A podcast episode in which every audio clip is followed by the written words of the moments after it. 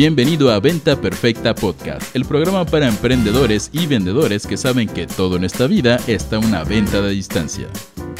Y ahora con ustedes, su anfitrión, coach en ventas, CEO de Mass Academy y Forever Young, que sigue escuchando a Blink 182, Green Day y The Offspring todas las mañanas en el auto, Chris Ursúa.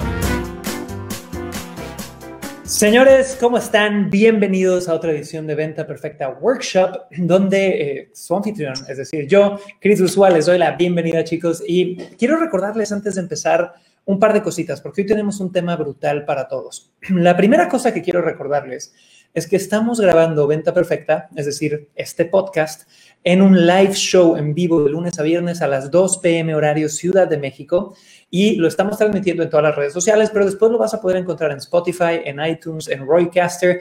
Incluso estamos preparando cosas para que lo tengas en PDF y tengamos resúmenes de estos episodios que creo que puede ser muy útil para todos. Lo segundo que quería recordarte antes de ir directo al tema de este episodio es que la próxima semana, el lunes, vamos a tener un taller, ¿ok?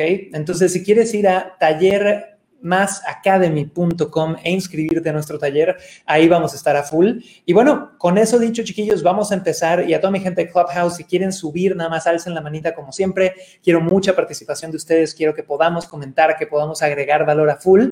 Y a toda mi gente que está viéndome en vivo en Facebook, en YouTube, en todos lados, porfa, salúdenme. Díganme cómo van. Tengo aquí los chats abiertos, los estoy viendo a todos y vamos a darle, ¿ok?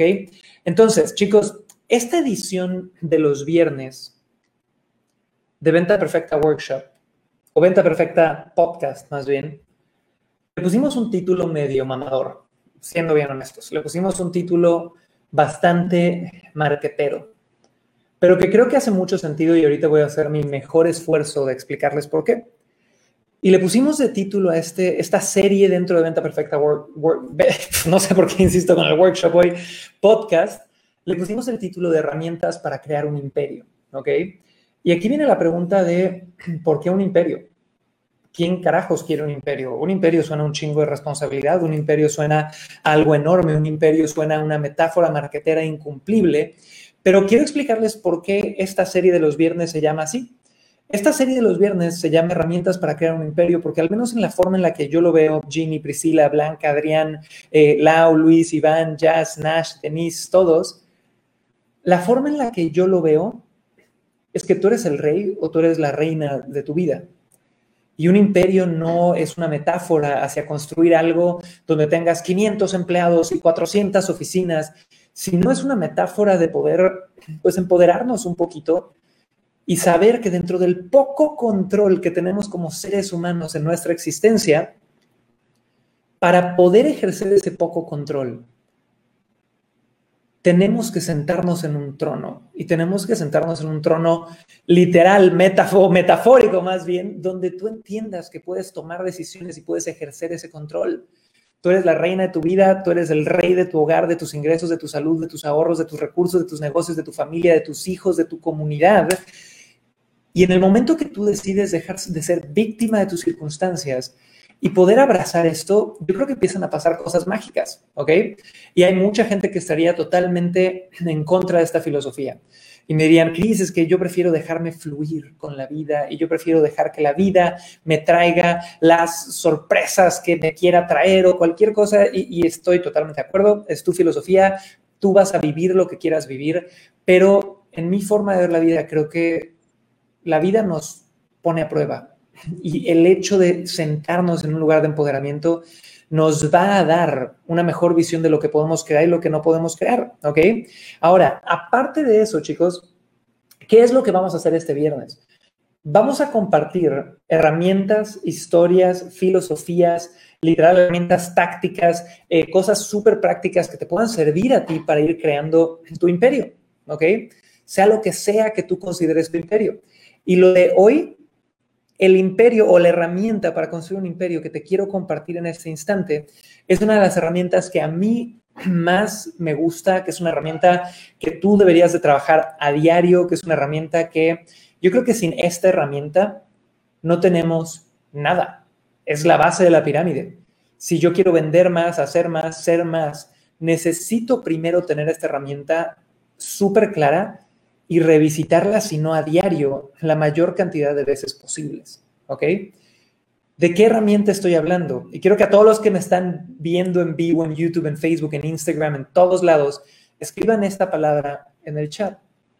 La primera herramienta con la que inauguramos esta serie dentro de Venta Perfecta Podcast es la autoconciencia. Y pongan esa palabra en el chat todos y los espero. Andrés, Emiliano, Malu, Ramos, Viviana, todos pónganmelo por favor en el chat. Porque chicos, los seres humanos tenemos una capacidad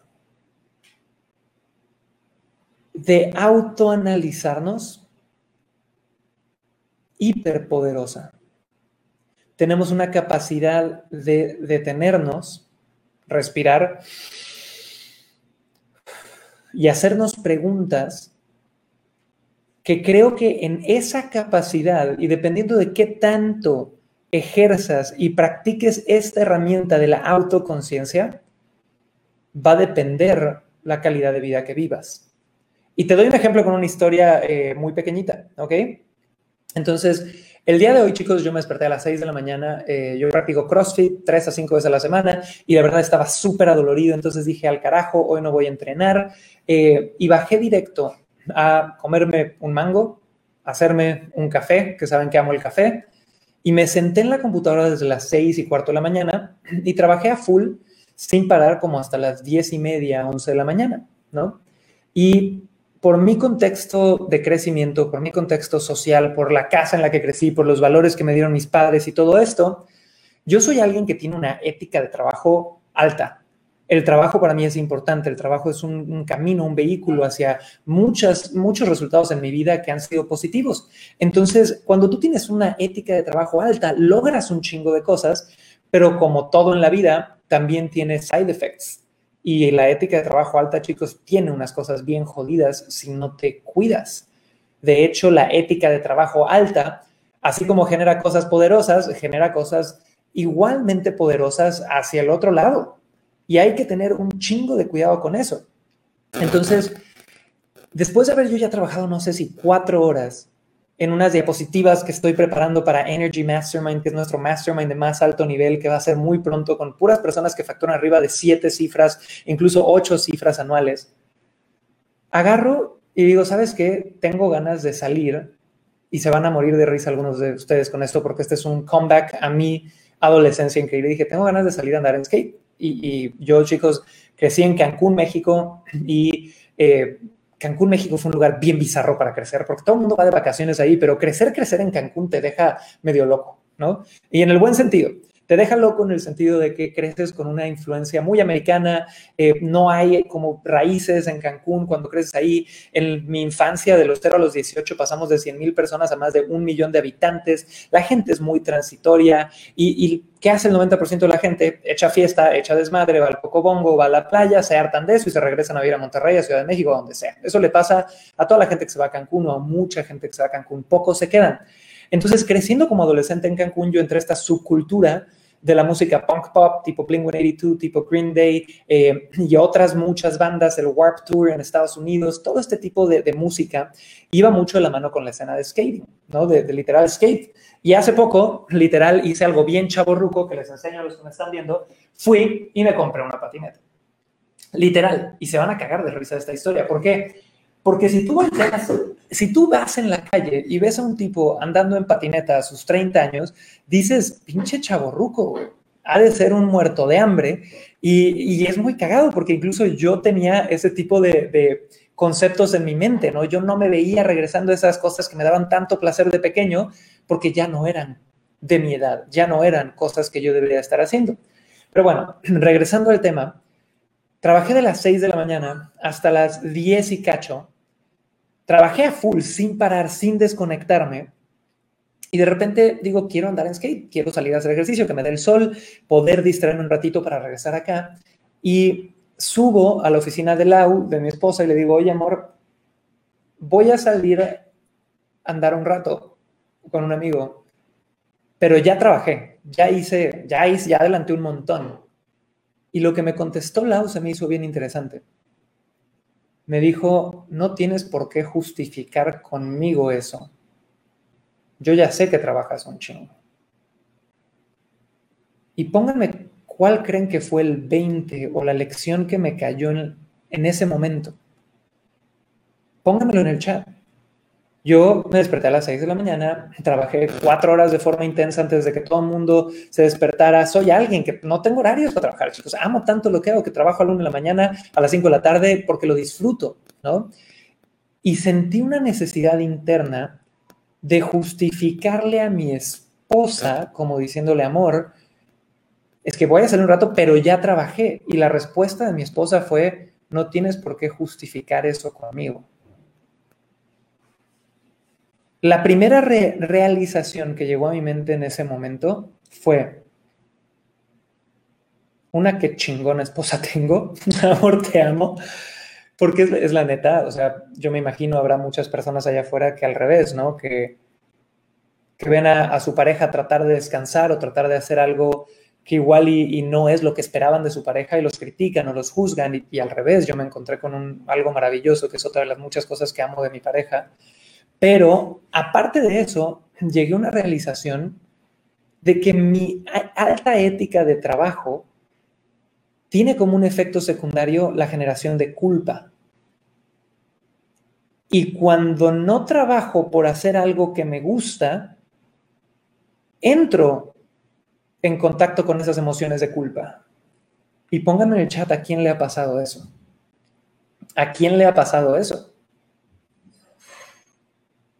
Y eso está muy cabrón, porque me he cachado no solamente en este día, hoy en la mañana, que quería salir a andar en skate, sino que también me he cachado eso cuando estoy viendo una serie y de repente quiero relajarme a full y me merezco relajarme a full porque he trabajado como no tienes idea, pero hay una vocecita dentro de mí de, ahí está de huevo esta película, mejor voy a chambear un rato. Debería de estar trabajando.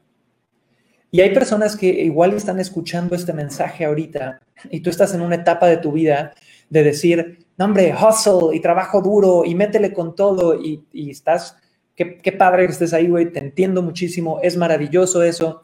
Y yo he estado ahí por años y regreso esa energía por muchísimas ocasiones. Pero ahorita estoy viviendo un momento de autoconciencia, que es la herramienta que estamos compartiendo en este episodio de hoy, que te va a ayudar a tener un montón de ventas más.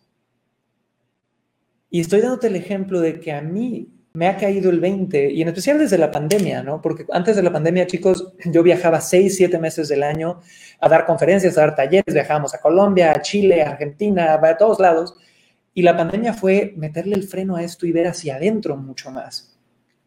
Y cuando detienes la ruedita del hámster hasta cierto punto y volteas a ver eso, te das cuenta de, y aquí viene una primera lección que me dio la autoconciencia en estos últimos seis meses, que se las doy y que la adopten o la odien, pero que escuchen esto, chicos. Y en un momento quiero hablar con mi gente de Clubhouse. Estoy abriendo piso, quiero que me hagan preguntas, quiero poder compartir con ustedes. Si no están en Clubhouse, vengan y búsquenme, ¿ok? Porque ahorita los voy a subir a todos. Y me di cuenta de algo brutal. Me di cuenta que las cosas que más amas son las que sigilosamente tienen el potencial de derrumbarte más rápido. Uf. Y quiero que el silencio se sienta y pónganme qué, qué, piensan de esto en el chat. Y puedes acusarme de, ay, Cris, qué dramático, ay, Cris, qué profundo, ay, Cris, qué exagerado, uy, Cris, qué fea creencia de tener. Pero es que es la neta.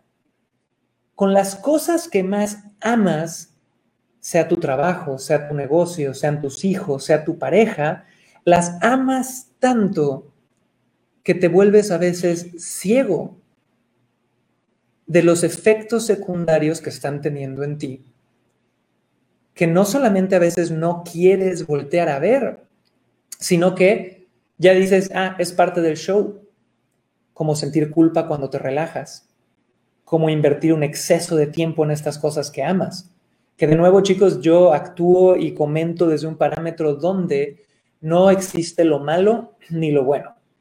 No existe. Y, eso, de nuevo, es una creencia mía, es una forma en la que yo opero. Lo bueno y lo malo son conceptos creados por la mente humana dependiendo del contexto, dependiendo de percepciones, dependiendo de un chingo de cosas. ¿Ok? Pero lo que sí creo es que cuando tú ejerces esta herramienta de la que estamos hablando hoy, que es la autoconciencia, generas una capacidad de analizarte y de poder ver hacia dónde te llevan las cosas que amas, qué cosas estás ignorando en tu vida, qué cosas pones tanta energía que te están haciendo ciego a todo lo demás. Y, yo les doy este ejemplo. El primer ejemplo que acabo de dar es que mi alta ética de trabajo, mi mentalidad de A-player, que soy súper trabajador, que me encanta construir, que vivo enamorado de mi capacidad de creación a través de los negocios, me ha hecho ciego a ver que invierto mucho más tiempo en eso. Me hizo ciego de repente a ver que hay hobbies como salir en skate y tocar guitarra que también son súper gratificantes. Me ha hecho ciego o me ha, eh, me ha llevado a un lugar donde decido ignorar que a veces siento culpa cuando me relajo, ¿no? Y de nuevo, no está bien o mal. ¿Por qué? Porque si tú sales de aquí de escuchar esto diciendo, ay, entonces no hay que trabajar tanto, burro tú. Una cuestión a todo lo que te estoy diciendo. Y dos, también entiende que esa culpa no es buena ni mala. Si alguien te dice que las emociones son buenas o malas, burro él. Las emociones son cómodas e incómodas, pero todas sirven a un proceso. Todas sirven a algo. Y si yo no hubiera sentido dentro de esta gran ética de trabajo que, que mi familia puso dentro de mi mente culpa a veces, igual y no hubiera logrado ni la mitad de lo que hoy por hoy he logrado, sea mucho o poco, dependiendo de lo que tú eres, pero yo me siento feliz de poder andar en skate y saber que facturo millones de dólares al año, y eso es un chaborruco que, que me pone en un lugar privilegiado y que me gusta mucho. Y hablaba con mi amigo con el que salí el día de hoy, y de repente me decía, es que si yo no hubiera sentido esa culpa, yo no hubiera tenido la gasolina para tener beca en la universidad, para poder tener estos resultados. Y de nuevo, hay otro argumento aquí que me podría decir, Cris, pero es que tú tienes que aprender a operar 100% desde emociones placenteras y que tu gasolina no sea la culpa, sino todo lo positivo que puedes tener. Sí, güey, suena bien bonito tu choro, pero los seres humanos no somos así. Y perdónenme a los que de repente hoy hay una escuela muy New Age, ¿no? De decir, ay, es que todos debemos de actuar desde un lugar de paz y de amor y de eh, armonía con el universo. Fuck you. No me vas a hacer sentir ahora extra culpable de que me motivo de donde yo me pueda motivar. Los seres humanos tenemos emociones cómodas y emociones incómodas. Tenemos emociones cómodas como la felicidad, la alegría, la paz y tenemos emociones incómodas como la frustración, la culpa, el enojo, pero todas sirven un propósito, carajo. Y el que te diga que solo tienes que ser feliz y ser New Age y, operar desde un lugar, güey, voltea a ver las historias de todos los emprendedores del mundo. El 90% de los emprendedores del mundo 80%, y estoy inventando estadísticas, por ahí hay una estadística muy buena que dice que el 75% de todas las estadísticas que te dan los marqueteros son falsas, y probablemente sea cierto, ¿ok? Pero la realidad es la siguiente, si yo vuelto a ver muchísimos de los grandes emprendimientos del mundo, no se originaron desde un lugar de armonía y paz y maravilla, se originaron desde un lugar de necesidad donde el emprendedor dijo, fuck, ya no puedo tolerar esto y tengo la suficiente conciencia para entender que en vez de sentarme quedado, puedo sentarme frenado y viendo a ver qué pasa, puedo crear algo increíble y puedo yo aportar algo al mundo. Entonces, Chicos, para todos los que vienen llegando, estamos hablando sobre herramientas para crear un imperio dentro de Venta Perfecta podcast y ya les había dicho, estamos haciendo este live show de lunes a viernes a las 2 pm horario Ciudad de México con diferentes temáticas, donde los lunes estamos hablando de ventas, café y emociones, donde los martes es véndete con tu pareja y viene Lau, mi esposa, y hablamos de todo este tema de influencia y amor y todo lo que lleva ese contexto. Los miércoles estamos hablando de inspirar ventas ya y profundizamos en el mundo de las ventas. Los jueves tenemos noticias marqueteras con Aye y con Fer de los equipos de Mass Academy y Más al Cubo. Y los viernes cerramos la semana con esta sesión que es herramientas para crear un imperio. Y la primera herramienta es la autoconciencia. Ahora, me encantaría dar paso aquí a un rostro conocido que he visto en redes sociales, pero que no hemos tenido el gusto de interactuar demasiado, que tenemos en Clubhouse a Nash. Y Nash, te voy a pedir ahorita que abras tu micrófono y que en uno o dos minutitos, sin promociones, sin pitch, nos cuentes cuál ha sido tu experiencia en tu vida con este concepto de la autoconciencia. ¿Y qué le recomendarías a la gente? O sea, este, este micrófono que te quiero pasar ahorita es para que nos agregues valor y nos digas, mira, a mi forma de ver la autoconciencia, yo la uso mejor de esta forma o esta es la importancia que tiene. Así que Nash, bienvenida y adelante. Y a toda mi gente de Clubhouse, chicos, si quieren subir, alzan la manita y con mucho gusto ahorita lo subimos. Cuéntanos, Nash. Hola, Chris. Un gusto poder participar en este foro. Eh, pues te cuento, eh, la conciencia, a mí en lo personal fue eh, cuando conocí Venta Perfecta, con hacerme consciente de que, estaba, de que tenía un valor para ofrecer a los clientes, de que no estaba viendo yo, desde ese punto de vista nunca lo había visto, entonces cuando me hice consciente pude agregar valor a la vida de muchas personas y ahorita pues con eso estoy súper eh, contenta y pues creo que es lo que te puedo aportar. Estoy bien nerviosa porque te súper admiro y qué emoción estar aquí participando contigo. No, hombre, nada, eres lo máximo. Gracias este, por estar aquí con nosotros. Y yo creo que es un punto súper, súper, súper válido, ¿ok? Este tema de tener autoconciencia, chicos, es autoconciencia de también qué puedo yo aportar, ¿no? Y, y, por ahí el otro día estaba viendo una frase que me encantó de un comediante que decía, güey, cuando naces guapo o atractivo, Fer, si nos habías poniéndote mute, bienvenida. Cuando naces guapo o atractivo, es fácil darte cuenta porque todo mundo te lo dice. Pero cuando naces feo, tú lo tienes que descubrir, güey, ¿no? Y me cagué de risa con esa frase, pero también si lo quiero traspasar al mundo del emprendimiento, al mundo de los negocios, es bien chistoso que la gente allá afuera en Latinoamérica no te dice todo lo que tú podrías crear, o si te lo dicen, vivimos tan, tan atrás de tantas barreras que no te lo crees, güey, que no te lo crees. Y hoy por hoy tenemos dos campos, ¿no? Tenemos los campos de los que fuimos afortunados de tener mamás o papás que nos decían, hijito, usted puede con todo en la vida, usted échele ganas, si quiere ser astronauta, bailarín, perro, gato, lo que sea, pero sea el mejor. Qué bonito si tuviste esa escuela y es maravillosa y felicidad a todos los papás que logran enseñar ese nivel de pensamiento respaldado por una ética de trabajo chingona, ¿ok? Pero al mismo tiempo, si no tuviste eso, o incluso si lo tuviste, hay un montón de barreras, porque en la práctica de ir a por todas tus metas y crear todas estas cosas, siempre hay frenos, siempre hay bloqueos que nos tiran dos, tres pasos para atrás. Así que quiero agarrar a una última persona que está aquí en Clubhouse con nosotros, chicos. Y acuérdense que siempre que nos vean en vivo, pueden correr a Clubhouse, búsquenme como Chris-Ursúa para subirlos aquí al escenario. Y mi querida Jazmín, eh, que ya veo que es una recurrente adicta a Clubhouse, me encanta tenerte por aquí. Cuéntame, te tengo una pregunta más bien a ti. Dime una forma en la que tú puedas practicar, te estoy poniendo a prueba, aquí es el Clubhouse de Fuego, en la que tú puedas practicar ser más consciente en tu día a día.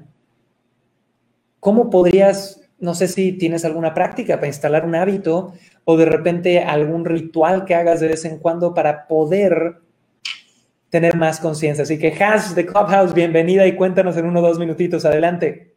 Muchas gracias, Chris. Pues sí, soy fan aquí de Clubhouse y pues a las no las pierdo. Eh, pues yo creo que en menos de 30 segundos te digo la meditación. A mí la meditación me ha ayudado muchísimo a darme cuenta de, de mi estado de conciencia, porque al final esos 15, 20 minutos que me dedico a mí misma, donde pongo atención a mis pensamientos, es cuando me conozco realmente. Y, digo, bueno, estoy pensando esto, pero como no hay ruido externo, o sea, realmente estoy concentrada en mí, digo, ¿por qué lo estoy pensando? ¿Y, y qué, qué, por qué estoy sintiendo esa emoción? ¿Esta emoción de qué pensamiento viene? Entonces me, me, pongo a ver, ah, ¿hubo algo que surgió el pensamiento o de dónde viene? Entonces me cacho con eso, trato de cambiar la emoción y de ahí estoy consciente todo el día, ¿no? O sea, ya reparo la emoción justo en la meditación. Pero a mí la meditación es la herramienta más efectiva que me ha ayudado para hacerme consciente. Me encanta, me encanta. Gracias por compartir, Has. Y chicos, a todos los que nos están viendo, pónganme en el chat en este instante, ¿qué piensas de la meditación? Pónmelo en el chat. ¿Te ha servido? ¿Lo has intentado? ¿No lo has intentado? ¿Te distraes? Pónmelo en el chat en este instante. Y ahora, Daniel Gómez eh, en YouTube me pone algo interesante. Me pone, Yo por trabajar tanto me llevó dos veces a terapia. Y aquí viene también un cambio de paradigma bien interesante. Mucha gente que nunca ha ido a terapia lo ve como algo malo. Daniel Gómez, yo creo que el mejor regalo que te dio tu adicción al trabajo fue encontrarte de cara con la herramienta tan poderosa que es la psicoterapia o la terapia, no sé cuál que, hayas tomado, pero si yo hablo, ahorita nos dio Has aquí una herramienta para tener más conciencia y era la meditación. Si yo tuviera que compartirte otra herramienta, tendría sin duda alguna que ser la terapia. Y chicos, yo tuve un regalo maravilloso en mi vida que fue que mi papá es psicoterapeuta. Y yo me acuerdo perfecto de que mi padre, y lo comentábamos en Véndete con tu pareja, eh, nuestra serie de Venta Perfecta podcast el día martes con Lau, yo me acuerdo de adolescente que mi papá de repente me decía, gordo, ¿qué tienes? ¿Qué sientes? ¿No? Y yo de adolescente emo patineto le decía, nada gordo, no me estés chingando todo, del mundo es horrible, no sé qué, no sé cuánto.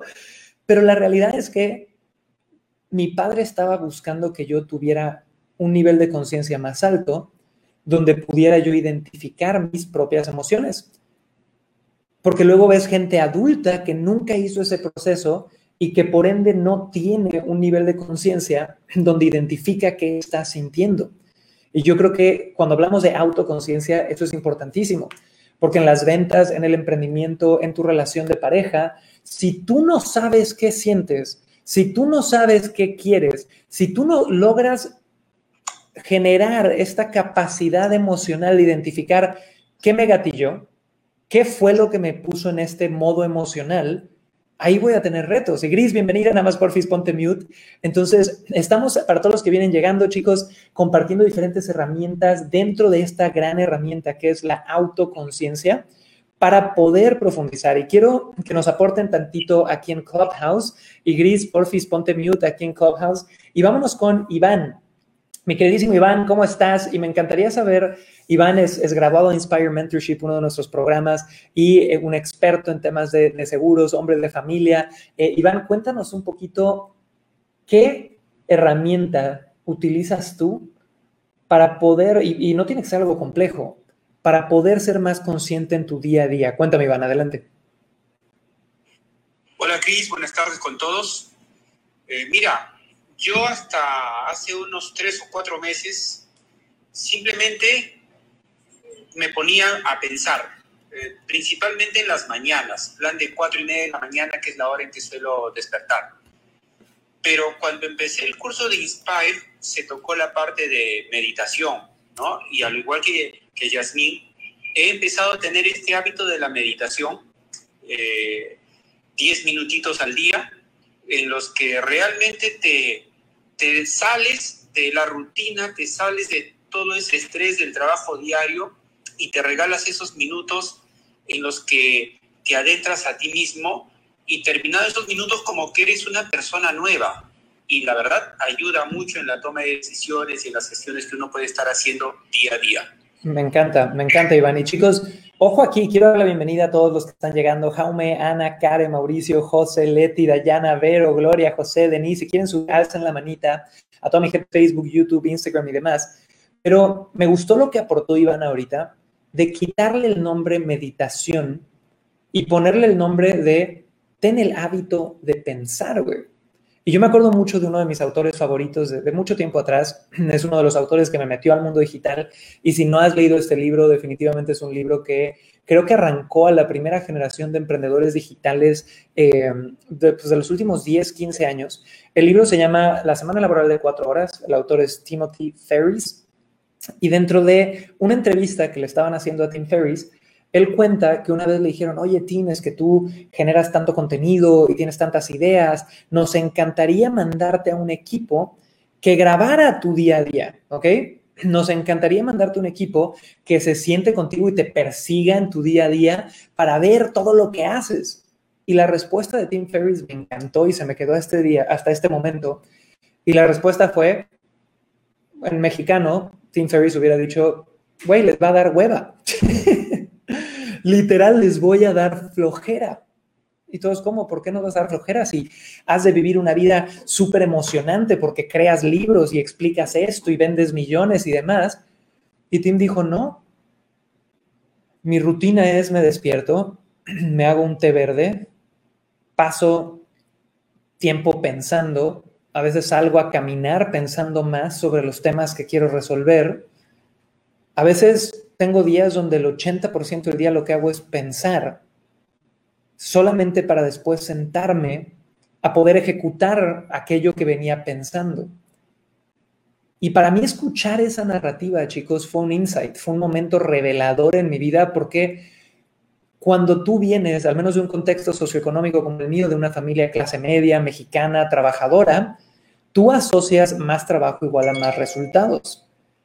Y también voy en contra de esta filosofía me dice, no es trabajo duro, es trabajo inteligente. No, yo creo que es trabajo duro e inteligente, Tienes que hacer los dos. Pero sí siento que la gente que viene de un contexto de clase media, como la que yo vengo, clase baja incluso, eh, tenemos que romper ese paradigma de que trabajo duro es todo lo que se necesita. Porque muchos de nosotros decimos, Cris, obviamente yo sabía que no solo es trabajo duro, pero sí, ¿cuántas veces te has detenido a pensar? Y para tener pensamientos de mayor calidad, tienes que tener conocimiento de mayor calidad en tu cerebro. La creatividad, señores, no llega por estar sentado en mis laureles y esperar que caigan rayos de luz y que esto me ilumine. No, ni madres. Las mejores ideas y las ideas que van a transformar tu vida son las ideas que vienen de una mente que constantemente se ha alimentado de diferentes puntos de vista. Entonces, aquí les va otra herramienta para la autoconciencia. Y esta herramienta es algo que llamo el pensamiento opuesto. Y no es algo que yo inventé, es el pensamiento opuesto, tal cual. Si tú eres alguien, les doy un ejemplo. Yo soy alguien que amo las ventas mi mensaje al mundo es que vender puede ser la expresión de amor más grande que existe si lo haces con las herramientas correctas y la intención correcta. Pero si yo de verdad quiero crecer, quiero encontrar mis puntos ciegos y quiero poder ver hasta qué punto puedo escalar con ese pensamiento y ese mensaje, una de las mejores cosas que puedo hacer es ponerme a estudiar o rodearme con gente que jure que las ventas son una mierda y que diga las ventas son lo peor que le pasa al mundo. Y tengo tíos comunistas con los que he hablado con ellos y, se vuelven locos a veces de ver la narrativa que yo tengo. Y veo de repente diálogos más profundos que atacan ese tipo de creencias. ¿Por qué? Porque si mi respuesta al pensamiento contrario al mío es ofenderme, el bruto soy yo. Un pensamiento contrario al mío es un maestro y tiene la capacidad de enriquecerme no de ofenderme. Y cuando yo llevo mi nivel de autoconciencia a un punto donde activamente a diario busco pensamientos que vayan contrario a lo que yo pienso, uff, yo creo que ahí te vuelves imparable. ¿Por qué? Porque en ese momento has llegado a un nivel de conciencia donde dices, oye, güey, yo solo sé que no sé nada y que vengo aquí a aprender, y donde si veo que alguien tiene un argumento más fuerte que yo, tengo la capacidad intelectual de replanteármelo, de verme incongruente, aunque me critiquen con esto y decir, güey, ¿saben qué? Al, parecer, vender pues no es la expresión de amor más grande que existe, ¿no? Y he sido un pendejo por los últimos 10 años y Dios me perdone. Si llego a un punto donde hay un argumento que me convenza de eso, con mucho gusto cambiaré mi postura, pero hoy por hoy no. Entonces, para todos los que vienen llegando y estamos hablando de esta herramienta tan intensa para generar una vida que ames, para crear tu imperio, que es la autoconciencia, quiero que me pongan en el chat, en este momento, en Facebook, en YouTube, en Instagram, en todos lados que me están viendo, a mi gente de Clubhouse, si quieres subir, alza la manita y ahorita te subo y vete preparando, Fer, vete preparando, Gris, que quiero ahorita sus opiniones. Pónganme en el chat una forma en la que tú puedas conectar con tu conciencia a diario cuestionarte, identificar patrones, identificar paradigmas, identificar puntos ciegos en tu vida. Así que Bri, Lidia, Ramos, pónganmelo en el chat. A toda mi gente de YouTube, Iván, Joan, Armando, Arminda, pónganmelo en el chat en este momento. Ginny, Onelia, díganme. Y vamos ahora a darle el micrófono a mi queridísima Fer Huerta, que Fer Huerta no solamente es parte de la familia de Mass Academy, sino que es graduada de Inspire, es experta en todo lo que es comunicación e imagen, ha sido host de múltiples eventos de Mass Academy y es una persona, la verdad, que yo admiro muchísimo. Fer, cuéntanos, por favor, ¿cómo buscas tú vivir una vida más consciente y poder utilizar esta herramienta de la autoconciencia a diario para ser más feliz, para generar más dinero, para generar más impacto. Cuéntanos, Fer. Qué bonita presentación, Cris. Cuéntame. Yo creo que justo el auto, no, qué casualidad, entre comillas, que ya haya llegado a escucharte aquí por primera vez y hables de este tema, porque como tú bien sabes, es una de las cosas que más te he aprendido y que te reconozco y que admiro y que agradezco muchísimo que me lo hayas enseñado, que me lo hayas impartido. Y lo que yo más utilizo ahorita es escribir, escribir por las mañanas y escribir por las noches. Por las mañanas me hago como las preguntas nada más como de agradecimiento, ¿no? De qué, de qué estoy agradecido, en qué me voy a enfocar para trabajar en ese día y me hago como un mini reto de gratitud, Puede ser desde darle las gracias con algo a los servidores públicos o con cualquier cosa que, que me saque, ¿no? De, de nada más mi rutina. Y por las noches justo está más enfocado a la autoconciencia, a ver qué aprendí hoy, en qué, entre comillas, eh, eh, tuve errores, qué me enseñaron y si esos errores tuvieron una emoción muy incómoda, eh, tal cual escribo la situación que enfrenté y ya después el aprendizaje que tuve para que después pueda eh, recurrir a esas notas y entonces decir, ah, ok, esto ya lo atravesé de alguna manera, puedo hacer esto, puedo hacer esto, y también me hace mucho más consciente, tal cual, ¿no? No, no nada más como de recordarlo y decir, ah, sí, bueno, eso, ¿no? Sino el escribirlo y también detectar justo qué emociones, tanto incómodas como, como cómodas tuve a lo largo del día y ha sido wow, súper, súper padre. Me encanta, dude. Un aplauso, chicos. Póngale gracias, Fer, ahí en el chat que están compartiendo desde Clubhouse con nosotros. Y este tema que tocaste ahorita de, de, escribir es algo en lo que quiero profundizar un poquito. Pero antes de eso, quiero darle el micrófono a mi querida Gris, que también es estudiante actual de Inspire Mentorship, una de nuestras mentorías en Mass Academy eh, más intensas. Y Gris, cuéntame un poquito. ¿Cuál es la importancia de la autoconciencia en tu día a día? Cómo la usas o qué herramienta nos podrías compartir en uno o dos minutitos. Adelante. Muchas gracias, sí. Un gustazo. Bueno, primero que nada, soy una persona altamente espiritual. No me refiero a religiosa, sino altamente espiritual. Me sé escuchar. He aprendido a escucharme. Eh, primero, me rodeo de personas valiosas. Siempre elijo, no sé, cada 15 días, 20 días, estoy rodeando de gente que me aporta.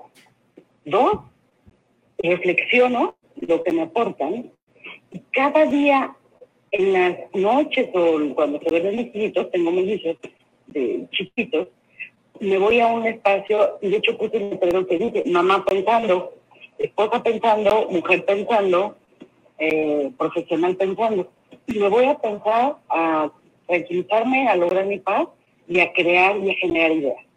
Pero es mi paz espiritual la que me ayuda, es eh, el modelaje de personas valiosas, por eso te escucho ahorita, y otro es el, el de personas y pensar.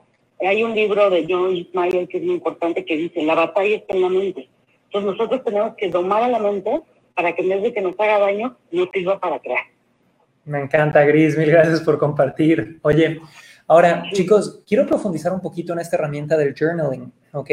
Y el journaling, journaling es una palabra mamona eh, y americana que está muy de moda actualmente, donde básicamente estás hablando de escribir en un diario, tal cual. De eso estamos hablando. ¿Va? Entonces, cuando yo hablo de journaling, ¿de qué estoy hablando? Es del acto de expresar tus pensamientos más profundos a través de la escritura.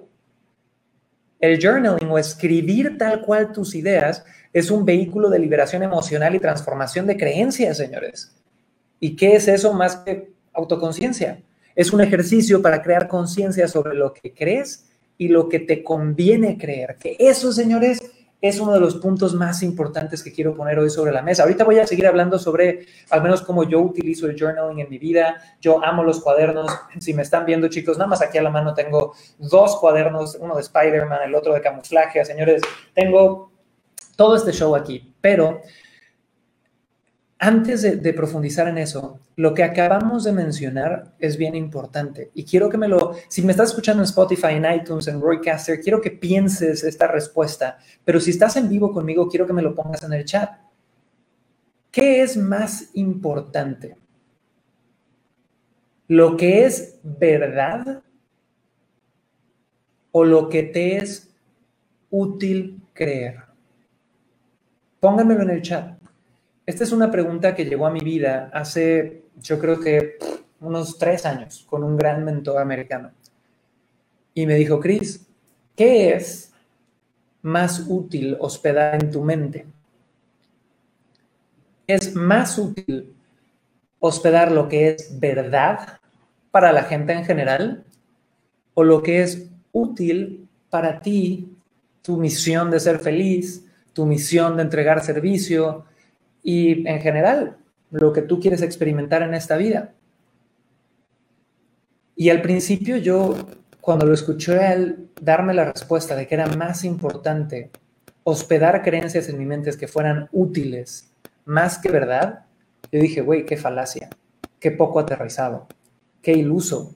Entonces, si yo creo que algo que es terriblemente malo en general es bueno, entonces está bien porque me es útil, qué pendejada, ¿no? Pero dentro de esta frase hay mucha sabiduría. Y se los pongo en este contexto ya que estamos hablando de la autoconciencia. Pónganme en el chat o contesta en tu mente si es verdad que es muy difícil bajar de peso. Pónmelo en el chat o contesta en tu mente si es verdad que es muy difícil hacer dinero. Pónmelo en el chat o contesta en tu mente si es muy difícil tener una relación de pareja que dure 50 años. Y aquí viene la respuesta, chicos. Sea bajar de peso, sea hacer dinero, sea tener una relación de pareja estable, va a haber segmentos enormes de la población para quienes sea difícil. Pero siempre, absolutamente siempre, va a haber segmentos también muy grandes, también muy relevantes, para los que sea fácil, para los que sea sutil, para los que tener una relación de pareja, bajar de peso, hacer dinero, chuta, les sea casi, casi, no te voy a decir tan fácil como respirar, pero no sufran al respecto, al menos. Entonces, si yo entiendo que al menos en este contexto, y esto es un tema muy profundo, muy filosófico, no hay una verdad absoluta, ¿qué me conviene pensar? Me conviene adoptar todas estas creencias de que hay que tener una verdad absoluta y es verdad que es muy difícil bajar de peso para mí, porque es mi genética y mis papás son obesos también, aun cuando conozco gente que toda su familia era obesa y ellos lo lograron, me conviene más creer que es bien difícil hacer dinero porque vivo en un barrio donde nadie tiene dinero y nunca lo he visto de cerca, aunque igual y todos tenemos ese tío medio adineradón, que tenía las mismas situaciones que tú. Me conviene creer que las relaciones son difíciles y que a huevo llevan drama porque así fueron mis papás y todas las parejas que creo, o me conviene hacer una decisión consciente de pararme sobre creencias que me pongan en el otro grupo. Y de nuevo, hay muchos factores y hay mucha gente que me podría eh, criticar y decirme, Cris, sí, pero tú esto ya suena meritocracia. Y, y, podríamos hacer otro episodio entero de la meritocracia, chicos. La meritocracia, para los que igual dicen de qué está hablando, habla sobre este sistema social donde creemos que el que más tiene, más beneficios recibe, es meramente por talento y esfuerzo. Y la meritocracia, chicos, yo creo que es un concepto que si es mal interpretado, genera muchísima toxicidad, porque hay estudios científicos que comprueban que la gente que cree que se ganó algo o tiene un beneficio meramente por su nivel de trabajo, es más resentida a la hora de compartir, es más resentida a la hora de dar, es más resentida a la hora de poder compartir lo que ha obtenido. Pero la gente que entiende el verdadero significado de la meritocracia, que es una meritocracia esencial o completa, como a mí me gusta llamarlo, que es entender que el mérito y el esfuerzo personal, claro que tienen, una, tienen un lugar importantísimo en esta ecuación, pero es mérito Esfuerzo personal más, y aquí viene algo bien cabrón, más suerte, igual a éxito. Mérito y esfuerzo personal más suerte es igual a éxito. Y si no me crees que la suerte tiene un papel fundamental, hay videos de Bill Gates, hay videos de los empresarios más ricos del mundo donde concientizan eso. Y yo he visto videos de Bill Gates diciendo, ¿tú crees que yo soy el programador más inteligente del mundo? No, tengo mucho mérito, he trabajado un chingo, probablemente sí sea mejor que muchísimos allá afuera, pero también hubo muchos momentos de coincidencia o de suerte en mi vida. Que sí, igual y tuve el mérito para poder aprovecharlos, pero que sé que probablemente también por donde nací, las cosas que pasaron, aparecieron en mi camino. Entonces, ese es otro ejemplo de autoconciencia, chicos. Autoconciencia es poder voltear a cuestionar tus patrones y tus creencias y tus hábitos en todos sus niveles. Y en especial cuando son incómodos de voltear a ver. Y estamos hablando de eso y, me desvío un poquito del tema. Ahorita vamos a hablar eh, ya full del journaling como última herramienta que queremos compartir. Pero antes quiero ir a mi querido Clubhouse y tenemos a dos personas, José y José. Tenemos dos Josés aquí que ya he visto en nuestros grupos antes. Gracias por estar aquí a toda mi gente en Facebook, YouTube, Instagram, Clubhouse, a los que nos escuchan después. Mi querido José, el primer José vestido de azul, quiero que me cuentes un poquito sobre qué opinas, y te voy a poner una pregunta difícil, de la meritocracia. ¿Qué opinas de esta creencia de que el que más tiene o más talento o más beneficios recibe, es porque viene de su esfuerzo. Esta meritocracia plana. ¿Qué, qué opinas, José? Cuéntame un poquito. A ver, eh, pues bueno, gracias por estar aquí, porque realmente yo sigo mucho lo que Chris hace. Eso va muy ligado a las creencias, a la mentalidad. Toda la base de un negocio puede, puede iniciar desde la mentalidad. La base para que quiebre y la, la base para que tenga éxito va desde la mentalidad o por lo menos así lo veo yo. Y, para, y hablando de eso de la meritocracia, con seguridad sí, todo lo que tú tienes lo tienes porque tú te esforzaste. Pero lógicamente, como dijiste tú, Cristian, eh, Cris, perdón, si tú no tienes un poco de suerte, por mucho que te esfuerces, ese esfuerzo tan grande que haces, por mucho que lo hagas, no vas a llegar a ninguna parte. Tienes que sí o sí tener un poco de suerte, porque puedes ser el más esforzado del mundo, el más inteligente del mundo, pero si tú no tienes un poquito de suerte, no, no jala, no llega. Claro que uno mismo también traza nuestra propia suerte haciendo el trabajo que debía hacer, teniendo la mentalidad que debe tener, haciendo lo que debería hacer y sin procrastinar, sin poner llorar, eh, sin ponerse a llorar sin, simplemente quejarse, no, hacer lo que debe ser hecho y ya está. Entonces, claro que sí, uno merece lo que uno mismo colecta, porque uno mismo es responsable por nuestro propio futuro, sin echarle la culpa a nadie. Y eso va ligado a la autorresponsabilidad. No existe meritocracia sin autorresponsabilidad. Me encanta, bro. Gracias por compartir. Chicos, por favor, agradezcanle a José y mi querido otro José que está en la sala. Ahorita te voy a pedir que nos apoyes cerrando en un minutito, haciéndome una pregunta que creas que no se ha contestado. Pregúntame absolutamente lo que quieras sobre esta herramienta que estamos eh, discutiendo ahorita en unos minutos. Ahorita voy a llegar contigo. Pero chicos, para todos los que están aquí, nos están escuchando, estamos hablando sobre herramientas para crear un imperio dentro de este podcast, que es Venta Perfecta Podcast. Y vamos a terminar de hablar sobre múltiples herramientas. Ya hablamos de la psicoterapia, de la meditación, de un montón de otras cosas, pero yo quiero compartirles una historia personal para ir cerrando esto de lo que ha sido para mí el último año. Y si nos ayudan con la cámara, Fer, te lo agradecería muchísimo. ¿va? Yo vengo ahorita, chicos, de un rol de seis años, bueno, más, yo creo de unos 14, 15 años, donde yo estuve trabajando en multinacionales hoteleras por ocho años y ahí descubrí que era bueno trabajando, carajo, que era bueno obteniendo resultados, que era bueno generando ingresos, que era bueno vendiendo. ¿Y qué pasa cuando eres bueno y se te reconoce por ser bueno? ¿Te motiva o no? Pónganlo en el chat.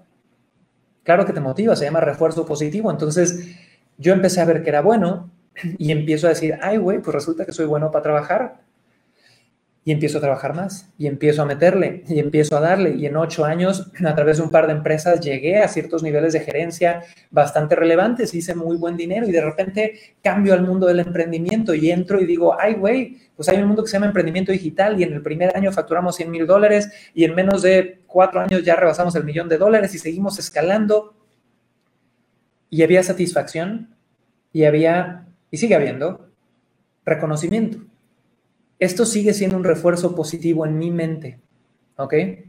De decir, eres bueno aquí, esto te da satisfacción y pues los seres humanos no somos tontos, queremos invertir más tiempo en lo que nos da satisfacción y en lo que nos refuerza nuestro valor como seres humanos y todo este tipo de cositas. Pero si yo volteo a ver esos, estos últimos 14, 15 años, yo tuve un nivel de autoconciencia muy interesante a nivel laboral, a nivel trabajo, Tuve un muy buen nivel hasta cierto punto, en algunos menos que más, pero en temas de salud siempre me he suplementado, hacer ejercicio, todo este tipo de cosas. Creo que tuve un buen nivel de conciencia a nivel relaciones, de, pareja, familiares. Pero hay dos áreas de mi vida que tuvo que llegar una pandemia para que yo las volteara a ver con el valor que se merecen. Y por eso creo que la autoconciencia es tan importante como emprendedor, como vendedor, como personal seller como lo que sea. Y la primera área de mi vida que yo descuidé muchísimo, o ni siquiera digo descuidé, pero ignoré, es la espiritualidad. Es la espiritualidad. Y chicos, yo soy fiel creyente de que el éxito en lo financiero no justifica el fracaso en la salud, el éxito en los negocios no justifica el fracaso en las relaciones el éxito en el dinero no justifica el fracaso tampoco en lo espiritual. Pero por mis creencias, por la forma en la que yo crecí, por mi cultura, yo me etiqueté a mí, a mí mismo como ateo, creo que desde los 12 años. Y era una conversación muy rara decir que eres ateo a los 12 años. Y por ahí de los 24 como que empecé a decir, bueno, igual y no soy ateo, porque sí, sí creo que algo nos une a todos, ¿no? Y hay esta energía en común, y esto, y esto, y esto, y esto, pero me causaba alergia a la palabra Dios. Incluso veo, eh, ¿qué es lo que más spam hace en Internet? Misas online y gente multinivel, y los amo los dos. pero yo veía eso y decía, güey, ¿por qué quieres empujarle tus creencias a otras personas? ¿No? Y mientras voy abriéndome camino, y gracias a la pandemia, ya que hemos logrado automatizar muchísimo, ya que hemos logrado escalar equipos y hacer muchas otras cosas, y me he logrado bajar un poquito de la rodita del hámster, en los últimos tres a seis meses he reconectado con un lado increíble que me da muchísimas satisfacciones, que es mi lado espiritual. Y mi lado espiritual no apegado a ninguna religión, porque, o sea, dentro de lo que yo veo, le veo cosas muy buenas a muchas, cosas con las que no estoy de acuerdo en un montón, pero con un lado de poder practicar un ejercicio que a mí ha sido transformador en los últimos seis meses, porque yo soy alguien, hablábamos de la meditación hace rato, me encanta el concepto, pero no, no va conmigo. Amo la meditación. Lo más que lo he hecho fue por 90 días a diario y sí fue maravilloso y me encantó, pero me cuesta montones. Peleo contra mí mismo. Meditar me, me cuesta no sé qué sea. Igual y tengo una mente demasiado ah, activa o demasiado metida en la ruedita del hámster o no he encontrado el momento en mi vida en el que voy a poder permanecer en absoluto silencio por periodos más largos de 20 minutos y demás. Me cuesta. Pero reconectando con mi espiritualidad encontré una herramienta de autoconciencia que fue maravillosa y que veo que al final, y algunos me tacharán de loco o tu religión te, te hará juzgarme por lo que voy a decir, pero la oración no es nada más que un ejercicio de autoconciencia. Y el yo poder practicar oración, que básicamente, y te lo pongo bien práctico, no quiero de nuevo ponerle etiquetas a las cosas que las hagan sobre complicadas, sentarme, hablar con esa fuente, con ese Dios, con ese, ponle la etiqueta que quieras, con esa energía que te da guía, con esa voz dentro de ti, pero que no eres tú, con ese ser que te puede ayudar, ponle la etiqueta que quieras, para mí es un ejercicio de autoconciencia enorme. Y tuvo que llegar una pandemia para que yo volteara a conectar con eso. Y fue bien chistoso porque en cuanto yo empecé a conectar con eso, empecé a encontrar mentores. Y hoy por hoy volteo a ver a los mismos mentores de negocios que yo tenía desde hace año, pero escucho nuevas palabras dentro de la misma narrativa. Y tengo un gran mentor que aparte es mormón y hay cosas bien bonitas de la filosofía mormona. Y encuentro de repente a mentores que son cristianos y hay cosas bien bonitas dentro de la filosofía cristiana. Y empiezo a adoptar todas estas cosas para mi propia forma de ver mi espiritualidad. Y pónganme en el chat lo siguiente, chicos. ¿Creen que conectar y ser más consciente de mi vida espiritual me va a generar más dinero, sí o no? ¿Y por qué? Pónganmelo en el chat. Conectar con mi espiritualidad me va a generar más ingresos, sí o no, y por qué. Mi respuesta sería que definitivamente sí. Y si no me genera más ingresos de forma directa, mínimo me va a poner en un lugar de más herramientas, de más congruencia y de más autoconciencia de quién soy yo y de qué quiero. Y otro ejemplo más tangible, más terrenal, para no ponernos demasiado bubú, es que otra área de mi vida que yo ignoré en estos 15, 14 años de vida profesional muy intensa, que no ha dejado de ser intensa, nada más hoy estoy en un proceso de autoconciencia en otras áreas bien interesante, fue el lado de las inversiones. A mí el trabajo duro me trae tanta satisfacción, se me da tanto, lo disfruto tanto, que hasta cierto punto ha sido mi generador de recursos más grande. Y está poca madre, y hay muchísima gente que quisiera tener eso, pero también he despertado la conciencia de que si tu trabajo duro es tu único generador de recursos, algo está mal en la ecuación y me he metido a invertir y me he metido a ver otras cosas y me he metido a estudiar otros temas que antes, ¿cómo los veía yo? Yo, yo sabía que existían. Tenía amigos cercanos que lo estaban haciendo y me daba hueva. Y me daba flojera. Porque estaba tan ensimismado con lo que amo que era fácil cegarme a los otros lados. Y esto regresa a nuestra frase que dimos hace como media hora, chicos, que es que lo que más amas y lo que más gratificación te da sigilosamente y en silencio también es lo que más te puede destruir. No quiere decir que dejes de amar, no quiere decir que tengas miedo, no quiere decir que no te entregues, pero sí que hagas conciencia de que al tener mucha gratificación y reconocimiento de algo, solitos nos hacemos ciegos a esos. Así que chicos, ah, para mí ha sido maravilloso poder hablar de autoconciencia con ustedes. Creo que es uno de los temas que más felices nos hace, que más dinero nos hace, que más nos ayuda a crecer. Pero vamos a cerrar aquí en Clubhouse y les agradezco a todos. Y mi querido José, que estás aquí, te pedí hace ratito que cerraras con una pregunta que me quisieras hacer de este tema, que creas que no se haya contestado. Y adelante, compadre, cuéntanos, José, ¿cuál es tu pregunta? Eh, Gracias, gracias. me honra mucho poder estar acá, hacer aunque sea la, pregunta. Me han, está escribiendo gran parte, eh, cogiendo las recomendaciones, escribiendo mientras los escuchaba y así formulando varias ideas.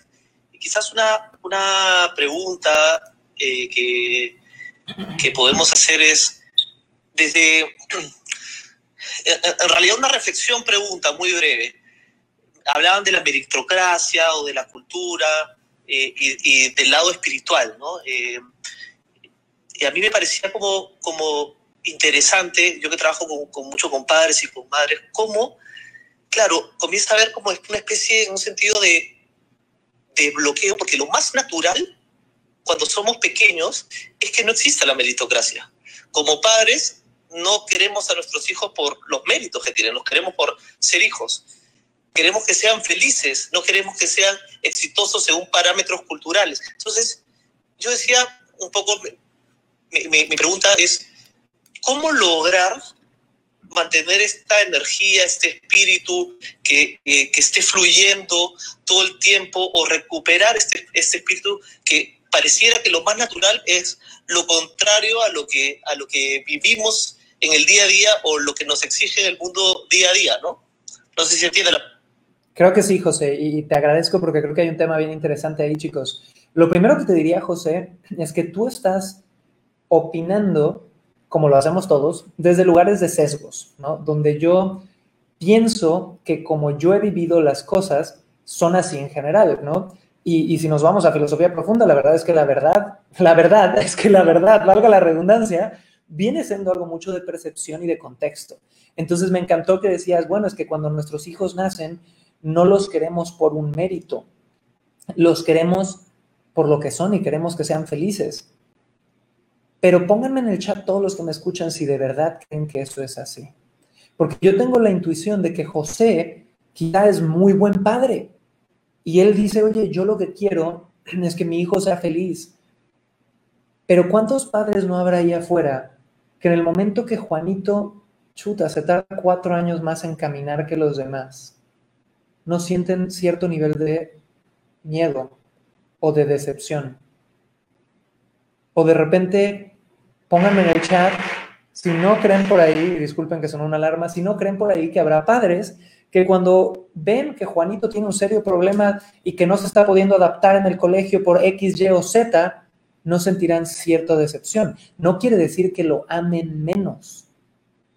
Pero por más que seas el mejor padre o madre del mundo, es este mismo amor hacia tus hijos el que te hace querer hacerlos competitivos, te hace querer exponerlos a estas situaciones donde va a haber competencia, que aquí abrimos otro tema gigantesco, que es el tema de competencia y colaboración, que lo único que voy a decir de este tema es, si tú crees que es competencia contra colaboración, el burro eres tú. La competencia, chicos, es parte de la naturaleza humana y siempre lo será. Y para ser más competitivo requerimos de la colaboración. La colaboración y la competencia son uno y van de la mano no es uno o el otro. Y el que te diga que todos seríamos felices en una vida maravillosa, utópica, donde todos colaboremos y no haya competencia, es que no entiende la naturaleza humana. Entonces, regresando al ejemplo de José, José dice, bueno, entonces si, si así empezamos, si no hay meritocracia al principio, cosa que yo cuestionaría, ¿cómo le puede hacer uno en el futuro para seguir conectado con esa energía en un entorno con esa energía de, seguir hacia adelante y de echarle ganas y de no irte para abajo en un entorno que constantemente te enfrenta a decepciones y te enfrenta a retos. José, nada más confírmame si entendí bien, porfa. ¿Esa era tu pregunta? Sí, sí, perfecto. Y, creo que vamos en la misma línea. Yo creo que eh, de alguna manera eh, parte de lo que, lo que tú dices es como que es, es yo creo, ¿ah? puede ser que como tú dices es un sesgo también, pero es tal el grado de influencia de, cultural quizás que ese, ese parámetro cultural nos lleva finalmente hasta en una relación tan básica como es la de padres e hijos, establecer nuevos criterios como el de meritocracia. O sea, si nosotros decimos queremos quererlos, los amamos, pero en el día a día pasan estas cosas. Cuando no traen una buena calificación, algo nos mueve. Cuando no se porta bien, algo nos mueve. Pero, pero no es lo mismo cuando recién nace, digamos, como digo, quizás desde un sesgo, pero cuando nace, tiene pocas semanas, ahí no estamos esperando, lo estamos queriendo y lo queremos sin meritocracia. ¿Qué comienza a pasar hasta como padres, como seres humanos y cómo mantener esta energía viva, cómo, cómo recuperar? Eh, hemos hablado de lo espiritual, muy importante, pero cómo, cómo conectamos eh, fuertemente con quizás con esta energía que es la más básica, que es la de impulsarnos por lo que hay dentro nuestro y no por estos parámetros que son tan fuertes eh, que hemos visto. Se, se, finalmente se termina traduciendo en relaciones tan básicas como las de Súper, José, no, te lo agradezco. Y, chicos, podríamos hablar de paternidad mil horas eh, y podríamos hablar de... Eh, yo tengo una curiosidad, tu acento me tiene extremadamente confundido, compadre, porque no sé si eres chileno o eres de otro país. ¿De dónde eres, José? soy peruano, pero vivo en Chile. Ya, pues, weón, con razón, yo estaba escuchándote y decía, ¿de dónde coño es buenísimo, buenísimo. Entonces, vamos a, en vez de irnos por el camino de paternidad, quiero de verdad poder contestar tu pregunta, que creo que la pregunta, chicos, es, ok, en un mundo que constantemente nos quiere evaluar, en un mundo que constantemente nos pone retos, en un mundo que constantemente nos lleva a compararnos con los demás, ¿cómo carajos le hacemos para seguir conectados con esta energía llámala motivación, llámala ganas, llámala lo que sea. Y no puedo ser tan arrogante y pensar que tengo las respuestas, pero te puedo decir mi creencia y si mi creencia te funciona y la forma en la que yo veo la vida te funciona, adelante, adóptala y si no, cuestiónala. Mi respuesta a esa pregunta es otra herramienta y quizá dediquemos un episodio entero a esta herramienta. Si me lo piden en los chats, si me lo recuerdan, ¿cómo conectar con esa energía, chicos? Una cosa, autoamor, más amor hacia adentro todos los putos días de mi vida que lo que te puedas imaginar. Porque aquí viene la razón. ¿Cuándo te pega el rechazo de esos clientes? Cuando llevas 10 nos, te pega el rechazo igual cuando estás saludable, fit, en una relación de pareja bien, haciendo tu vocación, eh, dándote autoamor porque te vestiste bien, te bañaste, comiste rico. Te pegan igual esos 10 nos ahí que cuando tienes 10 nos y tú estás en un lugar donde no estás haciendo tu vocación, estás rodeado de gente que te tira para abajo, no has dormido bien, no has comido bien, no, has, no te has cuidado, mi respuesta es que no. Y al menos es por mi experiencia vivencial propia. Cuando a mí algo me gatillea en el comentario de un cliente o de un prospecto o de un idiota en redes sociales que ni conozco o de lo que sea, solamente me gatillea cuando yo no me he dado esa cantidad de self-love y porque algo no está bien dentro de mí, ahí es cuando es como bajar tu sistema inmune, tal cual. Entonces, si tú me preguntas a mí cómo mantener esa motivación, una es entender que tú eres un ser humano valioso, increíble y lleno de cosas que dar, independiente de las piedras que te arrojen el camino. Dos, tener la autoconciencia de saber que no puedes dar lo que no tienes adentro. Si yo no me estoy amando a mí mismo, ¿qué carajos le voy a andar dando amor al mundo? Tres, tener la autoconciencia diaria de poder al menos hasta ciertos puntos ponerte a ti primero y darte amor y apapacharte y cuidarte para después poder darle más a tus hijos, a tu pareja y a todos los demás. Y yo creo que si trabajamos esa herramienta del autoamor, tenemos muchas, muchas mayores posibilidades de ganarle a cualquier pendejada que nos tire el mundo. Porque si hay una garantía, chicos, es que las cosas allá afuera no van a salir como tú quieres. Si hay una garantía, es que las cosas allá afuera te van a tirar pedradas. Así que, señores, antes de cerrar, quiero que me pongas en los chats que me estás viendo en este momento, cuál ha sido tu lección número uno de todo esto que estamos comentando. Y mientras me lo ponen, porque ahorita voy a escribir, voy a, comentar a varios y quiero que, que, nada más me comenten aquí en YouTube, en Instagram, en Facebook, cuál fue su lección número uno. Dedos al teclado y pónganmelo. Antes de eso, quiero recordarles algo, chicos. Estamos haciendo estos live shows de venta perfecta de lunes a viernes a las 2 pm horario Ciudad de México. Así que me encantaría verlos en vivo o si no, siempre los van a escuchar en iTunes, en Broadcaster, dentro de nuestro podcast oficial en las semanas a venir. Si vienes a Clubhouse, esta nueva red social solo para iPhone, solo por aplicación por este momento, me encantaría verte ahí para que participes. Le agradezco a Nash, a Hash, a Iván, a Fer, a Gris, a José, al otro José chileno peruano eh, que ser muy confuso ser chileno peruano, compadre, pero gracias por estar aquí. Y quiero recordarles a todos esto, chicos. Este lunes voy a dar un taller experimental. Y es un taller que he titulado El Código del Sí, donde a lo largo de hora y media, dos horas y media, igual y me aloco, vamos a hablar de cuáles son las 10 emociones que necesita sentir cualquier prospecto para poder al final decir, sí lo quiero, sí me lo llevo, sí, y comprarte. Entonces, bajándonos de, esta herramienta tan, eh, no quiero decir efímera, pero tan espiritual o tan profunda como la autoconciencia y aterrizando algo bien terrenal, si tú quieres poder inspirar, no cerrar ventas, sino inspirar ventas, que es muy diferente a cerrar una venta. Cerrar en el diccionario es negarle acceso a algo a alguien. Te voy a pedir que hagas algo por mí en este momento y que vayas al URL, a la dirección web tallermasacademy.com, tallermasacademy.com y te registres al taller gratuito que tengo entrando este lunes que se va a poner poca madre. Es contenido nuevo, no es algo que he hecho en el pasado y voy a estar compartiendo mi tesis más grande de lo que han sido 15 años en el mundo de las ventas de una forma bien profunda y que creo que puede ser bien interesante para todos. Si estás escuchando esto en la repetición, igual ve a ese URL eh, tallermasacademy.com, porque siempre vamos a tener algo nuevo por ahí, se ha pregrabado, pero en este momento es en vivo, así que si vas ahorita sería épico que estuvieras con nosotros.